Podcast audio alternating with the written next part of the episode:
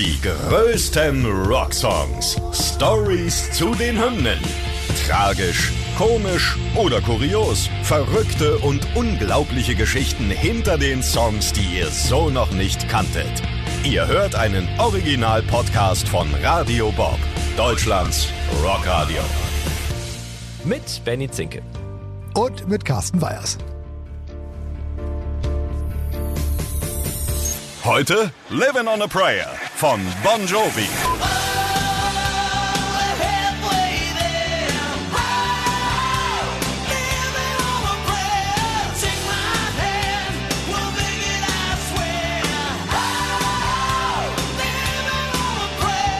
Ja, heute in Song, Carsten, haben wir beide schon live performt ähm, auf äh, diversen Karaoke-Veranstaltungen und Ja. es ist ja ein ganz Ja. gefährlicher Song beim Refrain. Wenn man den nicht richtig trifft, dann kann es schnell, schnell eklig klingen. Aber es ist ja ein richtig cooler Song, muss man sagen. Ein großer Song und textmäßig war es für mich auch nie ein Problem, den zu performen, denn das war ja mein erster Titel, den ich wirklich auf Englisch komplett auswendig konnte. Lag an der Bravo, du erinnerst dich damals.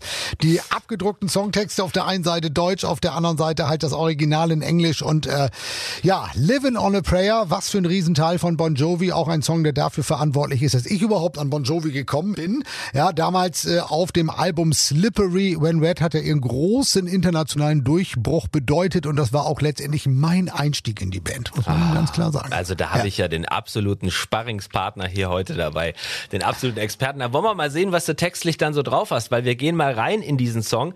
Ja, es geht um Living on a Prayer, die Hymne über ein Pärchen in der Arbeiterstadt New Jersey und da war der endgültige Durchbruch dann da für die Band, für Bon Jovi. Und wir klären heute mal unter anderem, warum sie das Lied eigentlich gar nicht mochten und welches Instrument damals erstmals zum Einsatz kam und die Band seitdem nicht mehr losließ. Ja, und warum der Song 26 Jahre nach Veröffentlichung nochmal in den Charts war. Diese Fragen klären wir heute. Ja, also äh, zu der letzten Frage kann ich schon mal eine Antwort vorwegschieben, weil er einfach sensationell ist. Aber wir gucken uns das nachher noch mal ein bisschen genauer an. Ähm, ja, gucken wir mal zurück in die Anfangszeit von Bon Jovi. Äh, Mit ihrem selbstbetitelten Debütalbum haben sie schon den ersten Erfolg verbuchen können. Äh, Runaway war schon drauf, ganz großer Hit, äh, werden die meisten ja auch kennen. Der war auch schon in den äh, Top 40 der Billboard Hot 100. Also da ging schon mal ganz gut los. Dann kam das zweite Album.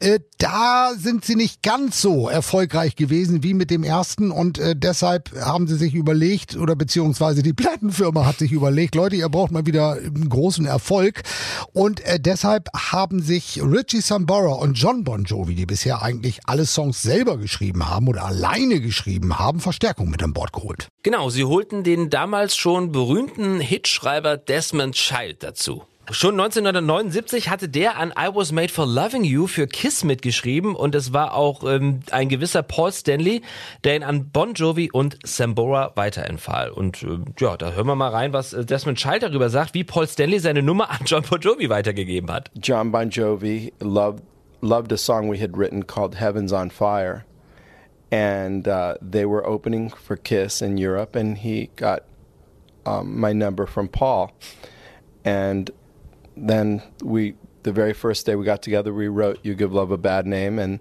the next song we wrote was "Living on a Prayer." Ja, John Bon Jovi liebte den Song Heavens on Fire, den Desmond Child äh, halt auch äh, geschrieben hatte. Und ähm, ja, Paul Stanley hat dann einfach mal die Nummer weitergegeben und so ist es dann gekommen, dass sie zusammengearbeitet haben. Erster Song, der rausgekommen ist You Give Love a Bad Name, das ist ja auch schon ein richtig fettes Teil. Ja. Und der zweite war dann Living on a Prayer. Naja, wir sollten jetzt äh, ganz am Anfang nochmal beginnen und beleuchten das Songwriting und wie die drei kreativen Köpfe dann John Bon Jovi, Richie Sambora und Desmond Child überhaupt auf das Lied gekommen sind. Ja, das Interessante ist, dass wirklich alle drei einen persönlichen Bezug haben zu dieser Nummer. Es geht um das Pärchen Tommy und Gina, haben wir ja vorhin schon kurz gesagt, die äh, irgendwie in New Jersey versuchen durchzukommen und ihr Leben zu bestreiten. Und äh, ja, es geht darum, dass beide wirklich sehr hart arbeiten, aber wahnsinnig wenig Geld verdienen. Und ähm, ja, Tommy nach einem Streik der Gewerkschaft auch noch seinen Job an den Docks im Hafen verliert. Ja, und dann ist Gina auf auf einmal die einzige, die das Geld nach Hause bringt. Und damit kommen sie kaum über die Runden, obwohl sie wirklich den ganzen Tag hart arbeitet in einem Diner als Bedienung.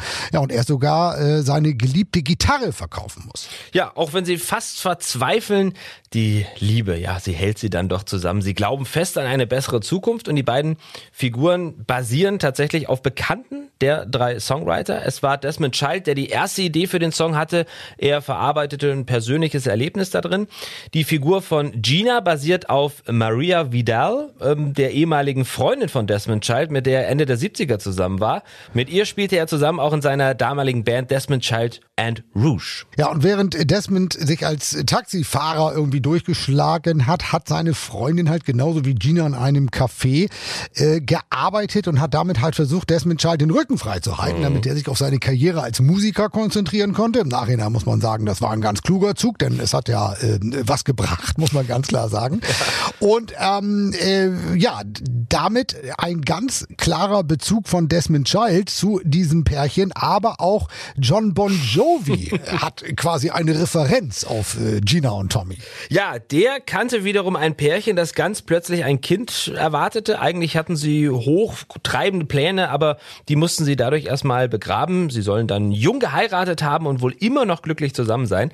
Er fand es aber schwierig, halt das Ganze in den Text zu bekommen, also kam ihm die Idee mit dem Streik, mit dem Streik an den Docks. Und ja, Richie Sambora musste schließlich während des Songwritings an seine Eltern denken. Diese hatten es wirklich auch schwer und es war eigentlich nie genügend Geld da und am Ende des Monats wurde es immer knapp. Und so hat Desmond Child das Ganze dann auch erklärt. John had always said that the characters he had in mind when we wrote that song were his high school friends Bonnie and Joe. And I think Richie, once I spoke to him, he said, Well, I was thinking about my parents because they really struggled, you know, when, you know, to make ends meet. I was thinking about my girlfriend, and she was working in a diner that was like a singing diner in New York City. Her like waitress name was Gina Velvet. And that's why I brought in Gina. Ja, persönlicher Hintergrund von allen drei Songschreibern, aber die Message, die ist ja irgendwie klar, nicht? Auch wenn man mal harte Zeiten hat, durchhalten, zusammenhalten, ja, in diesem Fall äh, durch die Liebe, die da natürlich entsteht. Und John Bon Jovi hat irgendwann mal dazu gesagt, es geht darum, dass man im Leben immer kämpfen und sich anstrengen muss, dass aber auch unsere Hoffnungen und Träume stets lebendig bleiben. Das ist eine grundlegende, universelle und auch zeitlose Geschichte, egal ob man aus New Jersey oder aus Deutschland kommt, ja, ist klar, äh, überall überall auf der Welt machen äh, Menschen natürlich eine harte Zeit durch und John Bon Jovi, wissen wir, ist auch ein politischer Mensch und deshalb äh, hat der Song auch in diese Richtung eine Bedeutung. Ja, also damals, klar, die Reagan-Ära, ne, da, da hat man sich eher um die Reichen gekümmert und dadurch ging es vielen einfacheren Leuten, gerade in einer Arbeiterstadt wie New Jersey, finanziell sehr, sehr schlecht. Und das könnte auch eine Interpretation sein für den Song. Aber ist ja schon spannend, ne? Drei Leute mit unterschiedlichen Geschichten machen einen Song daraus. Ist ja, passiert ja auch nicht allzu oft. Ja, also textlich stimmt schon mal. Alle waren wirklich, also wirklich into it, ja, also wirklich drin in diesem Song. Und äh, ja, dann äh, kommen wir jetzt mal zu dem musikalischen Teil. Und was natürlich auffällt, ist gleich dieses Ding am Anfang. Wow, wow, wow, wow, wow, wow. Wo, wo ich mich damals gefragt habe, als ich vor meiner Bravo saß und die Texte auswendig gelernt habe, was ist das? Ja, Schlauchmusik oder oder was ne? Also bis heute äh, ist dieses Instrument ja dabei, ne? Aber da kommen wir gleich noch zu. Ähm, bon Jovi erinnert sich ja, dass er aus den Songwriter Sessions herauskam und zu Richie Zambora gesagt hat, dass sie vielleicht lieber das Ganze auf einen Soundtrack packen sollten, woraufhin ihn Zambora tatsächlich wohl als Idioten bezeichnet haben soll. Bon Jovi dachte, ja, ist alles ein bisschen langsam, ein bisschen zu sentimental. Es war nicht so das, was er spielen wollte. Er wollte einfach rocken. Und mit einiger Arbeit konnte Richie Sambora seinen Frontmann dann aber doch noch überzeugen, nachdem er das Lied überarbeitet hatte. Bass und Schlagzeug wurden nochmal angepasst, sowie erstmals in der Karriere der Band eine Talkbox verwendet. Ja, da sind wir beim Wow, wow, wow, wow, wow, wow. Ja, das, ähm, ja ähm, der Produzent hat dieses Effektgerät in der Sammlung von Richie Sambora gefunden. Und ähm, ja, du hattest vorhin schon gesagt, Schlauchmusik. Äh, da geht halt ein Schlauch in den Mund des Gitarristen und je nachdem, wie er seine Zunge, äh, Lippen und Kiefer bewegt, äh, entsteht dann dieses verzerrte äh, Geräusch, was dann halt über das Mikrofon ähm, übertragen wird. Und ähm, die Eagles, die haben das zum Beispiel schon benutzt oder auch Peter Frampton, aber eigentlich war es weg vom Fenster. Hat eigentlich kein Mensch mehr benutzt, war nicht unbedingt en vogue in dieser Zeit. Aber äh, Bon Jovi haben es wieder rausgekramt und unterm Strich, es war eine gute Idee. Genau, also Richie Sambora hat dieses Instrument wieder zum Leben erweckt, kann man sagen. Und wenn wir uns mal erinnern, im Jahr 2000, It's My Life kam raus, auch da ist es ja ganz markant. Ne? Dieses, also ich, ich will es jetzt nicht wieder nachmachen, aber ähm, es war auf jeden Fall, man kann sagen, Richie Sambora hat ein Instrument gerettet. Er hat es nicht erfunden, aber er hat es äh, deutlich wiederbelebt. Ja, dann können wir an der Stelle vielleicht nochmal klären, was äh, John Bon Jovi heute noch über den Song denkt. Heute ist er natürlich sehr stolz auf diese Nummer, ganz klar. Ist natürlich ein Riesenhit, ist ja sehr erfolgreich, aber er freut sich auch sehr zu sehen, welche Kraft die Menschen aus diesem Lied ziehen, denn, haben wir schon gesagt, die Message auch in harten Zeiten, man kommt da durch, am Ende des Tunnels ist irgendwo ein Licht und wenn man zusammenhält, äh, dann wird es auch irgendwann wieder besser.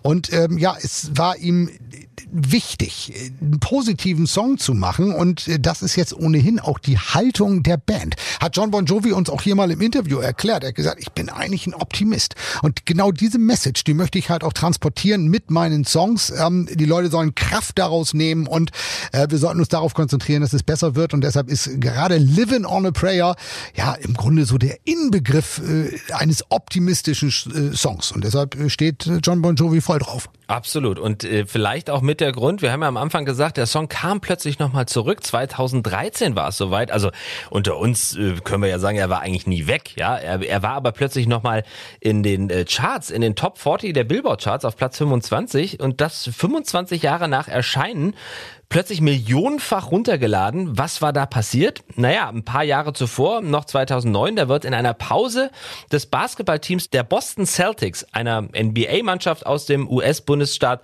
Massachusetts, die Bon Jovi-Hymne gespielt. Und Dabei hält's einen Rockfan einfach nicht mehr auf den Sitzen und mit einer unglaublichen Performance tanzt er die Stadiontreppe runter, animiert die anderen Zuschauer und holt alles aus seiner Playback-Aktion heraus. Und ja, schon damals bekommt das Video große Aufmerksamkeit, aber richtig viral geht's dann erst vier Jahre später, 2013, da wird's nochmal hochgeladen und ja, dann sind sie da, die sozialen Netzwerke, ne? Facebook, Twitter und Co. Und da geht es einfach, ja, verteilt sich auf der ganzen Welt. Und heute ist der Auftritt weltbekannt.